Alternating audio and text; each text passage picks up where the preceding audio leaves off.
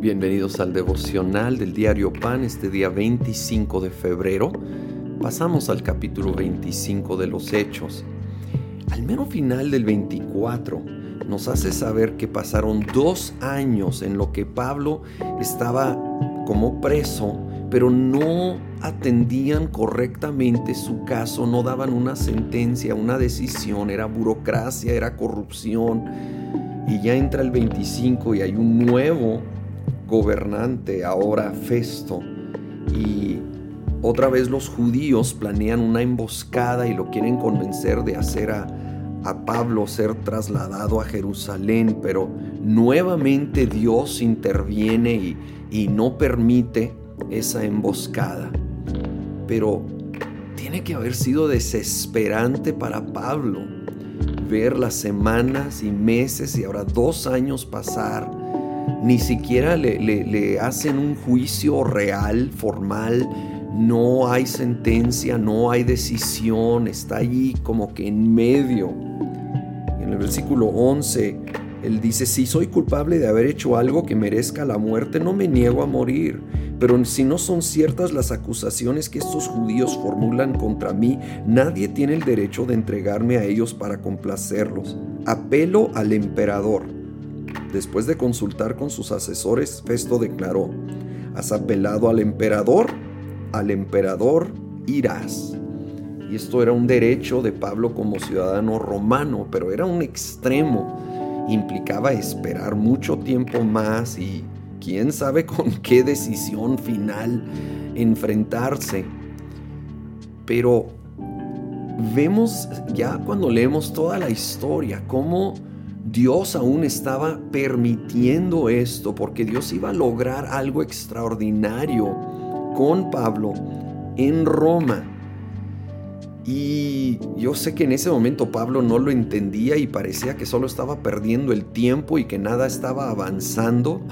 Me puedo identificar, creo que muchos de repente se siente que están pasando las semanas, los meses, hasta un par de años y no parece avanzar la cosa, pero Dios sigue en control él tiene un plan trazado, Él lo va a llevar a cabo en su tiempo, a su manera, bien diferente a la nuestra y como nos gustaría, pero al final del día, al final de la vida, podremos ver la sabiduría y soberanía de Dios en acción y veremos cómo Él sí cumple sus propósitos y veremos cómo Él sí estaba allí presente en esos días que nomás pasaban tan lentos, cuando no se veía avance y no se veía definición. Creo que hay pocas cosas más desesperantes que la falta de definición.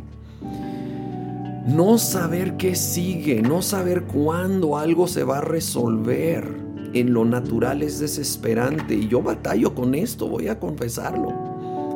¿Cómo necesitamos aquietar nuestro espíritu, ir delante de Dios y decir, Señor, nuevamente dejo todo en tus manos. Mis tiempos están en tus manos, como dicen los salmos. Mis tiempos, mis años. Yo no sé cómo va a ser, yo no sé cuánto va a tardar. Desconozco tantas cosas, pero te conozco a ti y sé que tú sí tienes el control y tú me vas a guardar, así como guardaste a Pablo de otra emboscada planeada. Tú nos vas a seguir guardando y los planes que tienes para nosotros. Señor, en esta hora que estamos viviendo, venimos delante de ti a reconocer que nos desesperamos, nos perdemos la paciencia, queremos saber qué sigue, cómo, cuándo. Y muchas veces no nos va a tocar saber el cómo el cuándo. Pero lo más importante es que te conocemos a ti y tú tienes nuestros tiempos en tus manos. Y yo decido confiar en ti, rendírtelo a ti, esperar en ti. Esperamos en tus tiempos, tus planes, tu soberanía y tu sabiduría. haz en nosotros tu perfecta voluntad. Lo pedimos en el nombre de Cristo Jesús. Amén.